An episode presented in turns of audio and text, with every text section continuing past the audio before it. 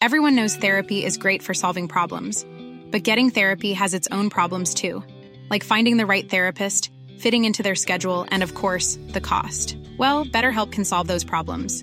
It's totally online and built around your schedule. It's surprisingly affordable too. Connect with a credentialed therapist by phone, video, or online chat, all from the comfort of your home. Visit betterhelp.com to learn more and save 10% on your first month. That's BetterHelp H E L P. Hey, I'm Ryan Reynolds. At Mint Mobile, we like to do the opposite of what Big Wireless does. They charge you a lot, we charge you a little. So naturally, when they announced they'd be raising their prices due to inflation, we decided to deflate our prices due to not hating you. That's right. We're cutting the price of Mint Unlimited from $30 a month to just $15 a month. Give it a try at mintmobile.com slash switch. $45 upfront for three months plus taxes and fees. Promo rate for new customers for limited time. Unlimited more than 40 gigabytes per month. Slows. Full terms at mintmobile.com. I'm Sandra, and I'm just the professional your small business was looking for. But you didn't hire me because you didn't use LinkedIn jobs. LinkedIn has professionals you can't find anywhere else, including those who aren't actively looking for a new job but might be open to the perfect role, like me. In a given month, over 70% of LinkedIn users don't visit other leading job sites. So if you're not looking on LinkedIn, you'll miss out on great candidates like Sandra. Start hiring professionals like a professional. Post your free job on linkedin.com/people today. Bonjour à tous, c'est Yanis et bienvenue dans mon podcast Les histoires secrètes. Dans ce podcast, je vous raconte des anecdotes historiques méconnues et j'organise également donc une fois par mois une émission talk show historique dans lequel j'invite trois participants, peut-être vous la prochaine fois, à discuter, échanger et à jouer à des jeux sur l'histoire. Si vous avez des suggestions d'histoires, d'anecdotes que je pourrais raconter dans le podcast ou si vous avez envie de participer à l'émission, je vous donne rendez-vous donc sur mon Instagram Les Histoires Secrètes au pluriel. En attendant, je vous remercie de suivre les histoires secrètes et je vous souhaite une bonne écoute.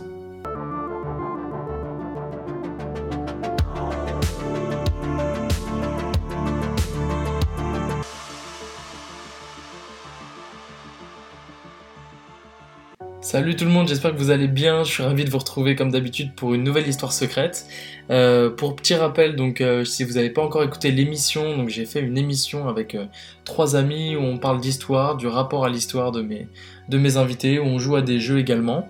Donc voilà, je- j'enregistre la deuxième émission très bientôt. Il y en aura une par mois. Donc si vous n'avez pas encore écouté la première, je vous invite à le faire. Elle s'appelle Émission 1 et c'était il y a deux podcasts, je crois que je l'ai publié. Donc voilà, la première émission est toujours dispo.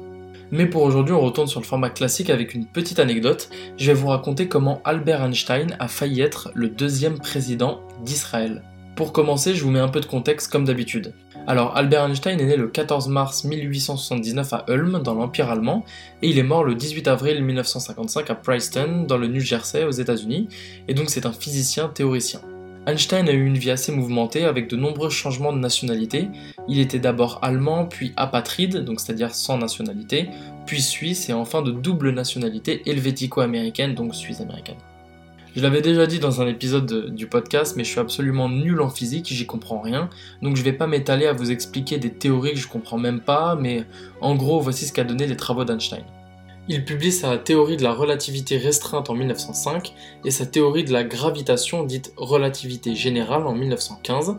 Il contribue au développement de la mécanique quantique et de la cosmologie et reçoit même donc le prix Nobel de physique de 1921 pour son explication de l'effet photoélectrique. Son travail est notamment connu du grand public pour l'équation E égale mc2 qui établit une équivalence entre la masse et l'énergie d'un système. Il est aujourd'hui considéré comme l'un des plus grands scientifiques de l'histoire et sa renommée dépasse bien sûr largement le milieu scientifique, si même moi je le connais, alors que je suis très éloigné de- des connaissances du milieu scientifique. Il est même nommé personnalité du XXe siècle selon l'hebdomadaire Time, et dans la culture populaire, je vous apprends rien, son nom et sa personne sont directement liés aux notions d'intelligence, de savoir et de génie. Einstein vient d'une famille de juifs non pratiquants, mais euh, il apprend les éléments du judaïsme. Il a vers 11 ans une phase très religieuse. Il mange pas de porc, il compose des chants religieux qu'il chante sur le chemin de l'école, mais il déclara ensuite Mais je lus mes premiers livres de science et j'en terminais avec la foi d'Abraham. Il ne fait pas sa bar mitzvah et n'apprend pas l'hébreu non plus. Maintenant, place à notre anecdote. Albert Einstein s'est vu proposer le 17 novembre 1952 de succéder au défunt Chaim Weizmann comme président d'Israël. Alors je sais pas si on dit euh, c'est CH, donc je sais pas si on dit Chaim, Chaim, euh, Sheim, donc voilà, désolé pour ceux qui parlent hébreu, mais, euh, mais voilà, donc euh, de succéder au premier président d'Israël. Même si cette idée peut paraître étrange, en fait, Einstein reste un savant assez politisé. Il quittait l'Allemagne car trop en désaccord avec la politique de Bismarck, euh, il s'insurgeait contre les juifs qui n'assumaient pas clairement leur identité, et il écrit, donne des conférences, parle à la jeunesse, bref, il prend des positions publiques assumées, il est assez engagé politiquement. C'est certainement pour ces raisons que le Premier ministre David Ben Gourion suggère Albert Einstein, car il le considère selon ses mots le plus grand de tous les juifs, peut-être le plus grand des hommes. Alors citoyen américain, Einstein apprend la nouvelle dans les pages du New York Times et il a lui-même du mal à y croire. Toutefois, le 17 novembre 1952, il reçoit donc la proposition officielle. On lui demande d'être le prochain président d'Israël. Le scientifique est bien sûr touché et ému d'une telle proposition. Nerveux, le savant sait que c'est une mauvaise idée en réalité car sa version du judaïsme ne fait pas l'unanimité. Le 18 novembre 1952, donc à peine après un jour de réflexion, Albert Einstein présente son refus officiel, en bonne et due forme, dans une lettre à l'attention de l'ambassadeur d'Israël aux États-Unis. Il lui déclare Cher monsieur l'ambassadeur, j'ai été profondément ému par l'offre qui m'a été faite au nom de notre État Israël, mais aussi triste et bouleversé car il m'est impossible d'accepter cette offre. Mettant toute ma vie consacrée au monde des objets, je n'ai ni la capacité naturelle ni l'expérience nécessaire pour m'occuper du monde des hommes et pour occuper des fonctions officielles.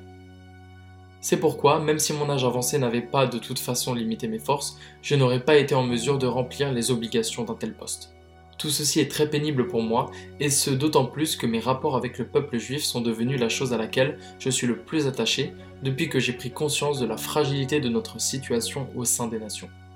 Alors que nous pleurons l'homme qui, dans ces circonstances particulièrement tragiques, a si longtemps porté sur ses épaules le poids de notre destin et le fardeau de notre lutte pour l'indépendance, il parlait donc ici du premier président d'Israël, je souhaite de tout cœur qu'il se trouve quelqu'un qui puisse, du fait de ses activités passées et de sa personnalité, assumer cette lourde et difficile tâche. Einstein a bien donc failli être le deuxième président d'Israël, encore une anecdote à ajouter à la vie passionnante du savant.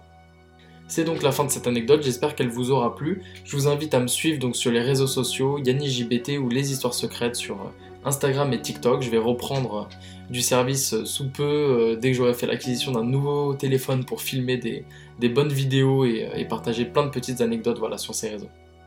Merci beaucoup d'avoir écouté l'histoire et je vous retrouve la semaine prochaine pour une nouvelle histoire secrète ou alors la deuxième émission si j'ai déjà fini son montage, en tout cas c'est fort probable.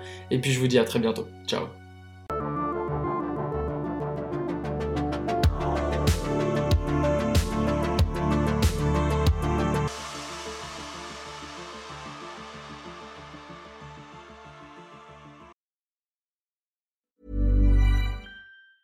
Planning for your next trip? Elevate your travel style with Quince. Quince has all the jet setting essentials you'll want for your next getaway, like European linen, premium luggage options, buttery soft Italian leather bags, and so much more. And is all priced at 50 to 80% less than similar brands. Plus, Quince only works with factories that use safe and ethical manufacturing practices. Pack your bags with high-quality essentials you'll be wearing for vacations to come with Quince. Go to quince.com/pack for free shipping and 365-day returns.